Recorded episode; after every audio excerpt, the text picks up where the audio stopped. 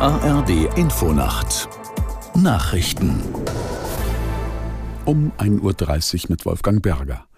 Bundeskanzler Scholz hat die Einigung der Ampelkoalition im Haushaltsstreit gegen Kritik verteidigt.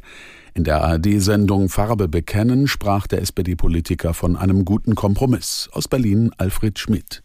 Olaf Scholz sagte, dass Deutschland seiner Meinung nach ein leistungsfähiger Sozialstaat bleibt und dass, obwohl Teile seines Haushaltskompromisses dazu führen werden, dass der Alltag vieler Menschen teurer wird. Auf die Frage, wie Scholz das ausgleichen will, verwies der Kanzler darauf, dass bereits beschlossene Steuererleichterungen bestehen bleiben sollen. Scholz nannte in dem Gespräch nur wenige Details der Haushaltseinigung, eines davon eine höhere CO2-Abgabe. Die Folge, der Sprit an der Tankstelle wird mehr kosten, auch Strom- und Gaspreise werden dadurch steigen. Und auch für Menschen, die viel fliegen, wird es teurer.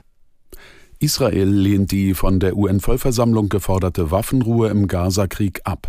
Außenminister Cohen sagte, das wäre ein Geschenk an die Terrororganisation Hamas.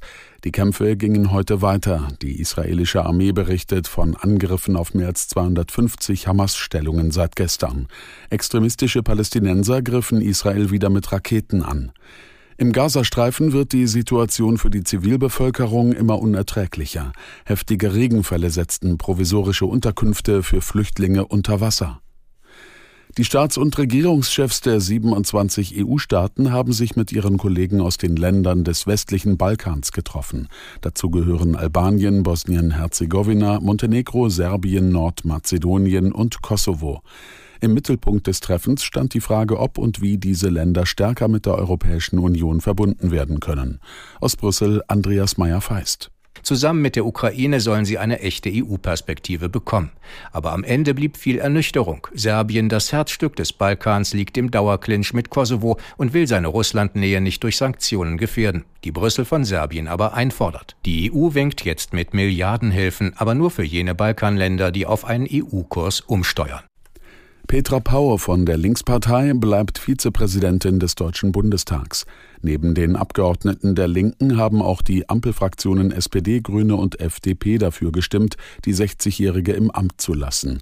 Union und AfD hatten die Absetzung beantragt mit der Begründung, Pau stehe kein Posten im Präsidium mehr zu. Hintergrund ist, dass die Linke nach dem Austritt mehrerer Abgeordneter keinen Fraktionsstatus mehr hat. Die US-Notenbank belässt den Leitzins unverändert. Er liegt weiterhin in der Spanne von 5,25 bis 5,5 Prozent. Für das kommende Jahr stellt die Notenbank eine Zinssenkung in Aussicht. Und das Wetter in Deutschland. In der Nacht Regen oder Schnee ganz im Norden meist trocken, plus 6 bis minus 1 Grad. Tagsüber in der Mitte und im Süden zeitweise Regen oder Schneeregen, in der Nordhälfte längere Zeit trocken, 2 bis 9 Grad. Am Freitag gebietsweise Regen, Schneeregen oder Schnee im Nordwesten, heitere Phasen bei 2 bis 8 Grad. Das waren die Nachrichten.